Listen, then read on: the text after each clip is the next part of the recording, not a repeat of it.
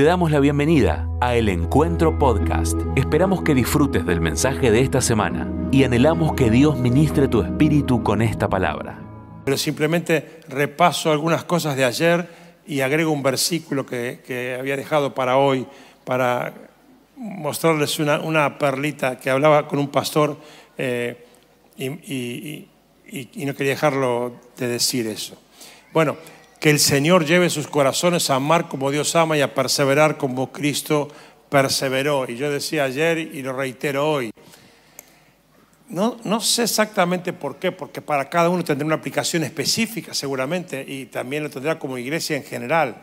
Pero era muy fuerte el Espíritu diciéndome, para mí, en mi vida personal, pero para soltar a la iglesia, que este perseverar tenía mucho que ver con, con no te canses de seguir insistiendo en Dios no te canses de seguir insistiendo con las herramientas de Dios. No te canses de seguir insistiendo con la seguridad de que Dios te va a llevar a buen puerto. No te canses de seguir perseverando con la convicción de que no hay diablo que pueda impedir el cumplimiento de las promesas que Dios te ha hecho. Porque Dios dice la palabra que no es hombre para que mienta, ni hijo de hombre para que se arrepienta. Y si Dios te lo dijo, Dios lo va a hacer. Y si, y si todo lo que vivís y lo que ves hoy anuncia que no va a ser, debe estar mucho más cerca de ser.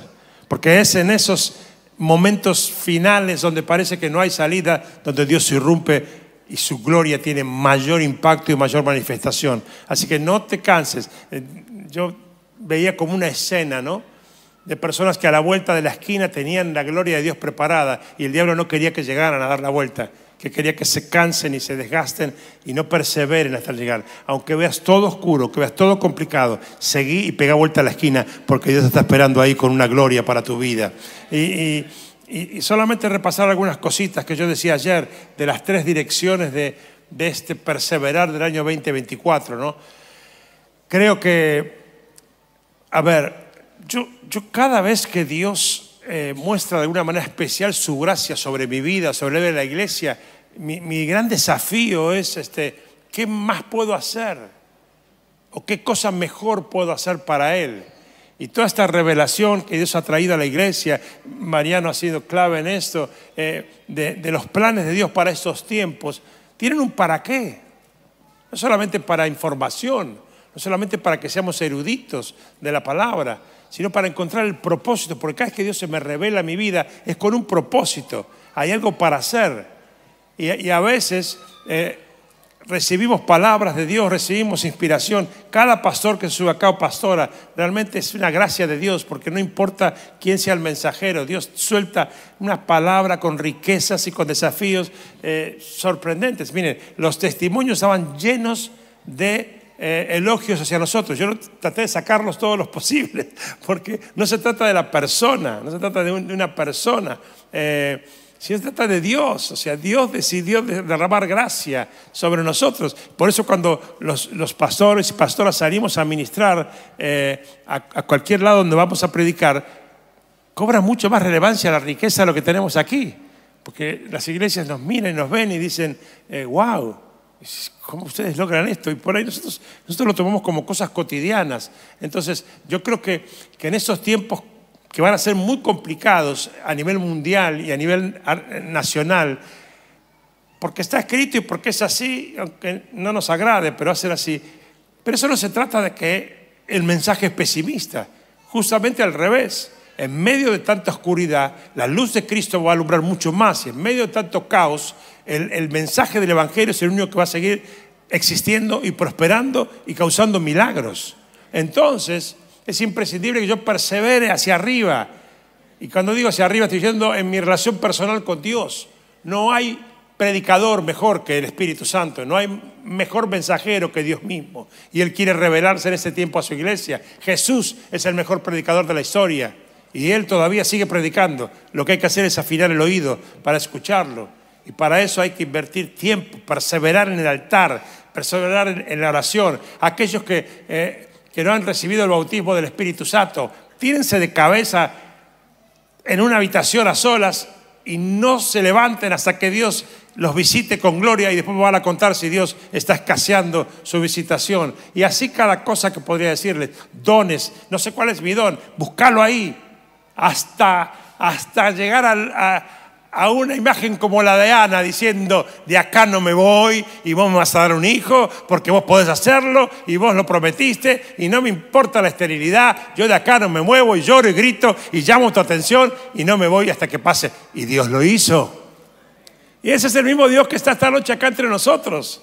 Hay que perseverar en nuestra relación con Dios, no en solamente conocer tres o cuatro versículos más que el de al lado. Eso no tiene importancia o mejor dicho, no es tan trascendente. Lo trascendente es vivir cada versículo en nuestra vida cotidiana, porque eso sí que es difícil. Hay que perseverar en conocer mucho más a Dios, en conocer más de su persona, no de oídas, sino en experiencias personales. No solamente que te cuenten de eso, sino que lo puedas vivir.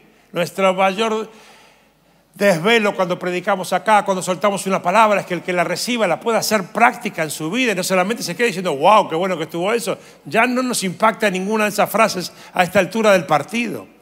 Anhelamos ver hecha realidad la palabra en la vida de cada miembro de la iglesia del encuentro. Por eso hay que perseverar en todo lo de Dios. Mejor que todo siempre será su presencia. Y no se trata solamente de hacer algo para Dios, sino de ser alguien para Dios de alcanzar el, sentido, el objetivo, el propósito por el cual Dios me salvó a mí. Entonces hay que perseverar en mi relación con Dios, en, mi adoración a Dios, en mi exaltación a Dios. Y eso se hace cantando, se hace orando, pero también se, se hace actuando. Me refiero a acciones diarias de mi vida cotidiana que muestran mi conexión constante con Dios. También hablaba de perseverar hacia adentro, porque también hay una parte fundamental que, no se ve, pero que luego trae frutos en lo que se ve, que es mi relación íntima con el Espíritu Santo, el gobierno del Espíritu Santo sobre mi espíritu, de la abundancia del corazón abra la boca, lo que yo eh, manifiesto en lo externo es fruto de lo que vivo en lo interno. Y cuando algo sale de mi interior hacia afuera, de palabra o de hecho, está mostrando el gobierno de mi espíritu o el gobierno del Espíritu Santo. Y creo que en eso vamos a ser probados en este año de una manera muy fuerte, porque la gloria que viene será muy fuerte. Entonces tenemos que perseverar en el gobierno del Espíritu Santo. Mucha más oración, pero no solamente en el privilegio que tenemos de tener en Betania, o tener aquí los miércoles, o tener eh, lo primero lo primero, o no sé cómo salen los nombres del otro, eh, ¿cómo se llama? Casa abierta y abierta la casa, lo que sea. Eh, más allá de eso, porque podemos seguir teniendo 34 títulos más y eventos y, momentos y convocatorias. Pero yo te quiero ver, dice Dios, cuando nadie te ve. Te quiero ver en tu casa. Te quiero ver en cualquier lado. Eh, si conocí mi casa, ¿tiene baño? En el baño. Donde puedas buscar a Dios desesperadamente. Donde sea un ejercicio cotidiano.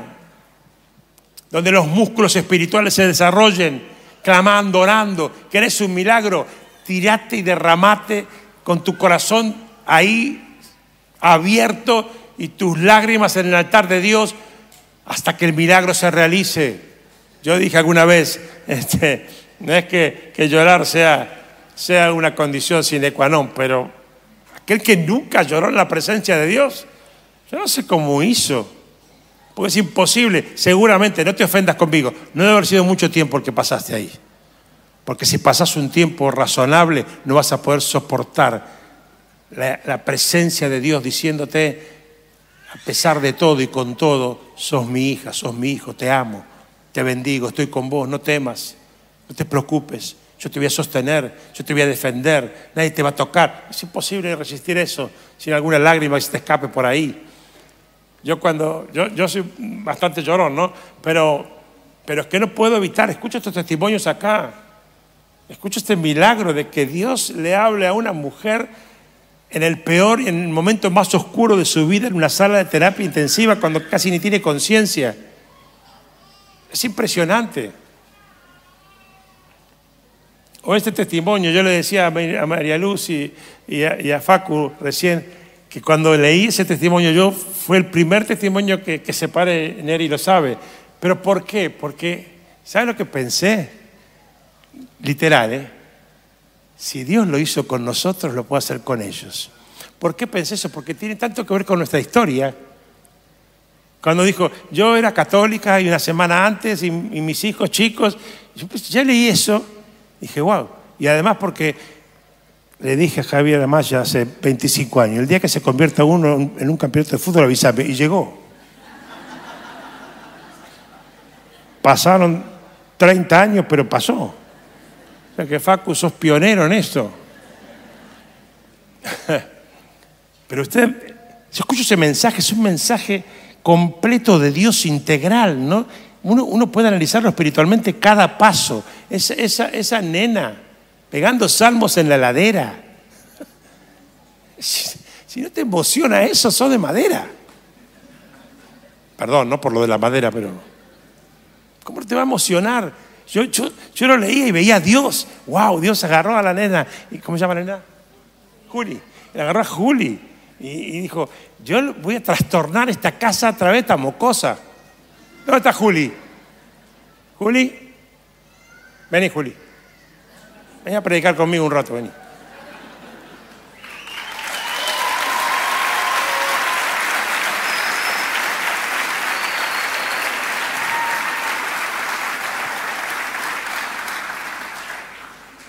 Vení, Juli. Che, y contame, ¿vos le pegabas salmos en la heladera? Sí, ¿Dónde sacabas los salmos? ¿Dónde los aprendiste? de Google. De Google. Tiene algo bueno Google, ¿viste?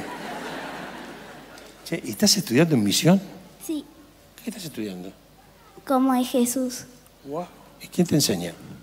¿Cómo se llama? Mis profes. ¿Y tu profe cómo se llama?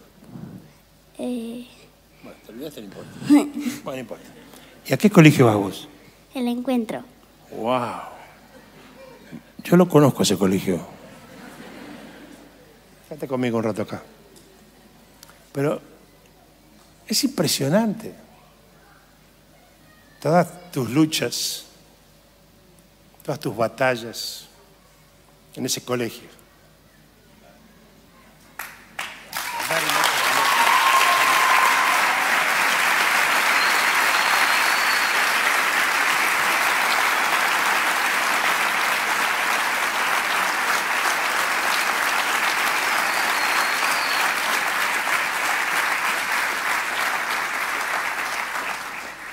¿Cómo no te va a emocionar eso?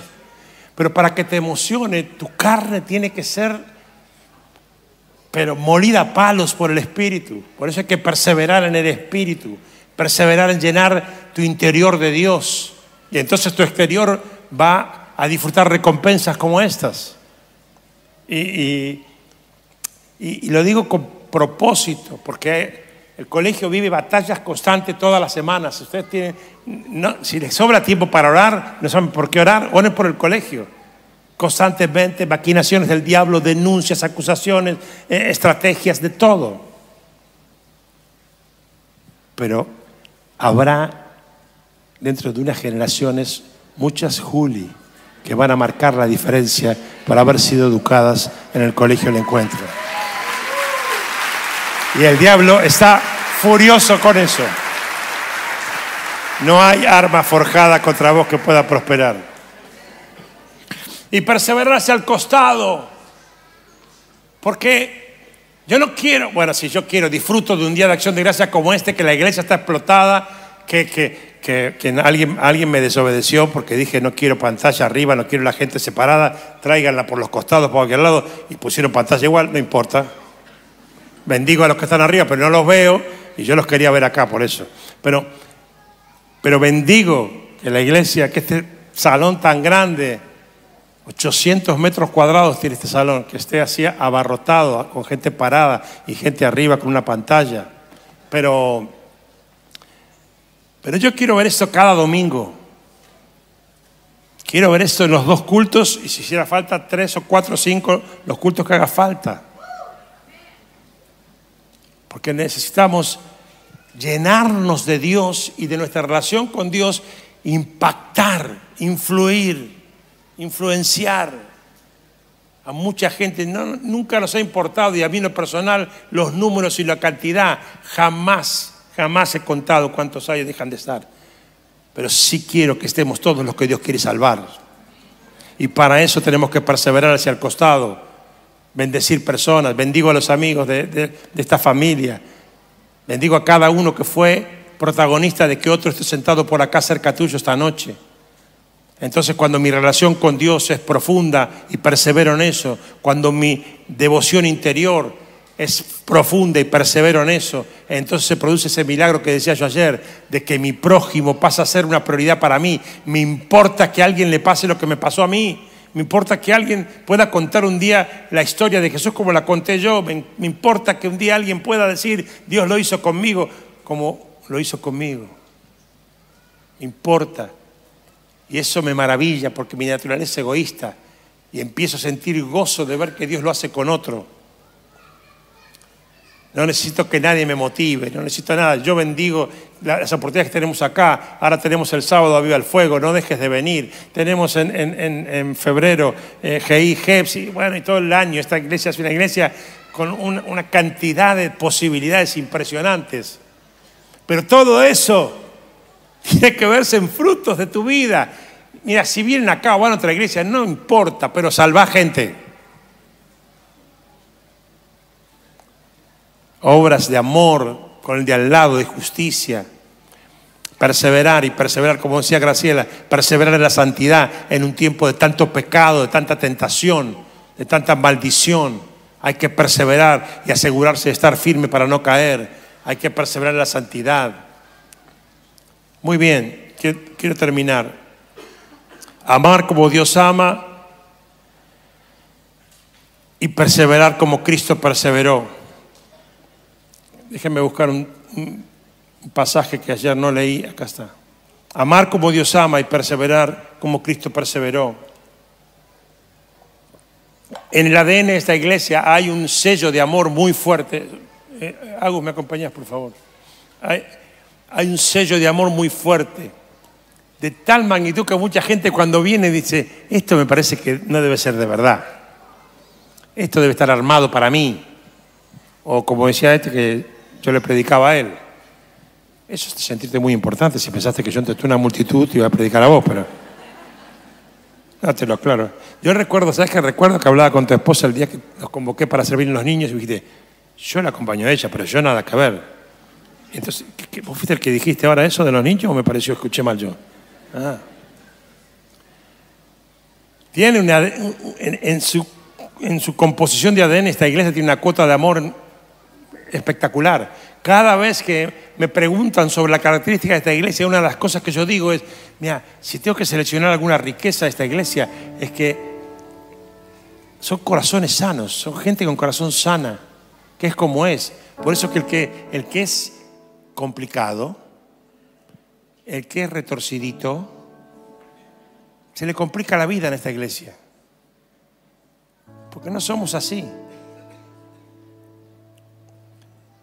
Pero ese amor en estos tiempos debe intensificarse y perseverar porque hay una palabra que, que nos tiene que tener abiertos los ojos y el entendimiento, que dentro de la estrategia del diablo en los últimos tiempos es que el amor de muchos de la iglesia se enfríe.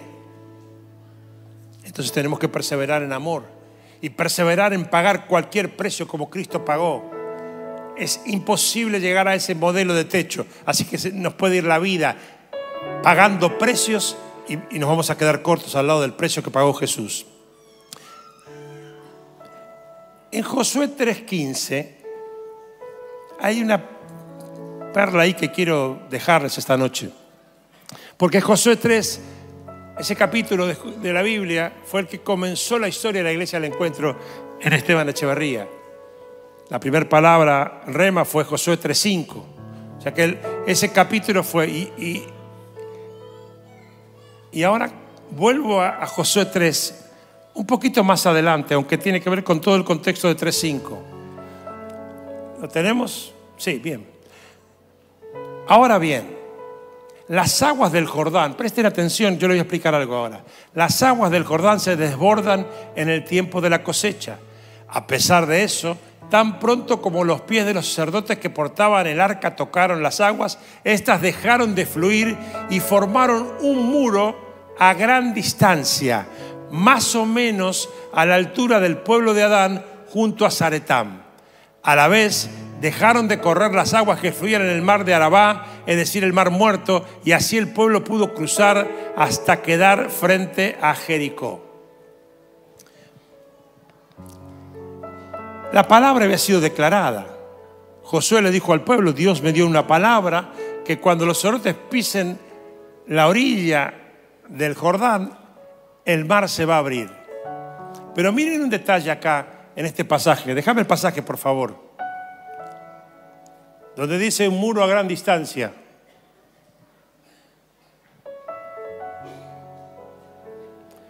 Y formaron un muro que se veía a gran distancia. Según los historiadores y los geógrafos, especialistas en, la, Biblia, afirman que la distancia entre la orilla y el pueblo de Adán, en la región de Zaretán, va de mínima de 10 kilómetros y algunos hablan de hasta de 40.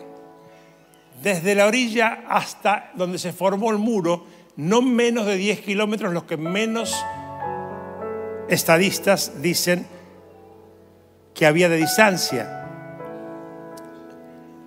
Cuando los sacerdotes pisaron la orilla del agua, el milagro se cumplió, pero nadie lo vio.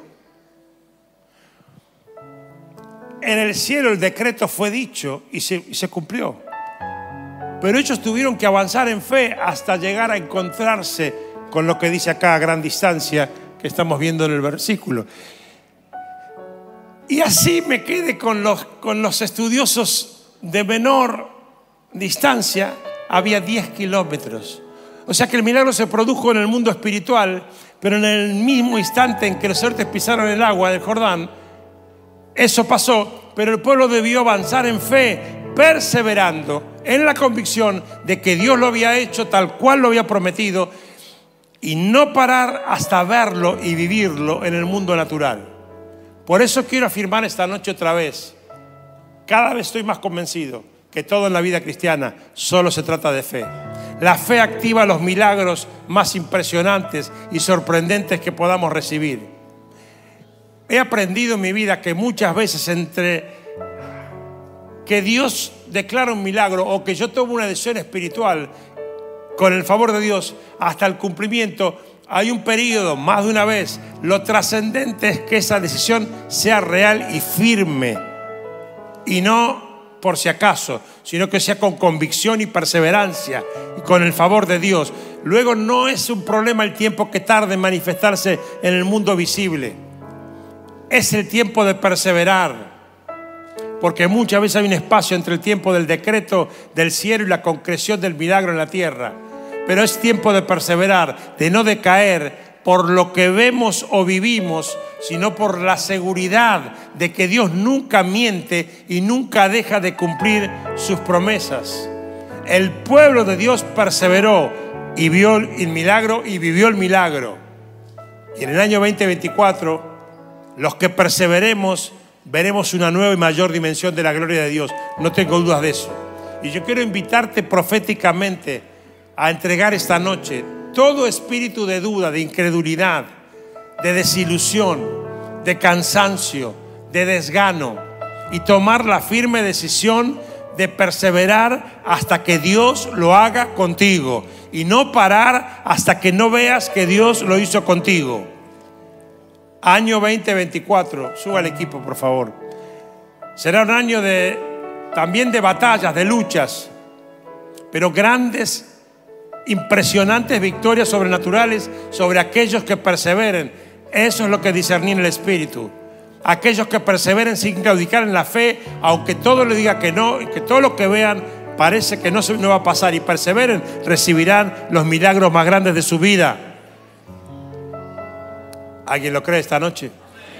Entonces, iglesia, nunca te olvides, nunca, hasta la noche más oscura, que Dios está de nuestro lado. Dios está de nuestro lado. Dios está de nuestro lado. Dios está de nuestro lado.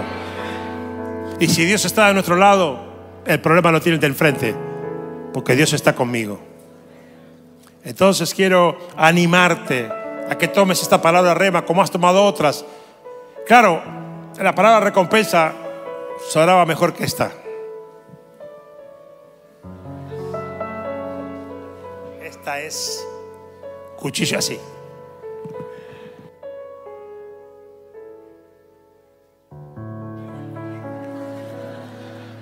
Cuchillo entre los dientes, pero firmes en Jesús. Ponete de pie, firmes en Jesús. Si vas a perseverar, levanta tus manos y decíselo al Señor. Yo te prometo, Señor, seré una guerrera, un guerrero que va a perseverar. Voy a perseverar. Pase lo que pase, cueste lo que cueste, vea lo que vea y lo que no vea. Si mi realidad dice que sí y si mi realidad dice que no, nada condicionará. Yo decido perseverar hasta ver tu gloria. Yo decido perseverar hasta ver tu gloria. Y como iglesia, Señor, te prometemos perseverar en vos, perseverar en Dios, perseverar en el Padre, perseverar en el Hijo, perseverar en el Espíritu Santo, perseverar en tu naturaleza, llenarnos de ti, no conformarnos, te prometemos no conformarnos, te prometemos no quedarnos quietos, vamos a esperar, pero en movimiento. Vamos a esperar ese día que tanto anhelamos, pero vamos a hacerlo perseverando y en movimiento. Muchas gracias por escuchar este mensaje. Es nuestra oración que el Espíritu obre en tu vida a través de esta palabra y pueda ser un canal de bendición con otros. Te invitamos a suscribirte y compartir estos mensajes. Para más información, visita nuestra web www.iglesiaelencuentro.org.ar.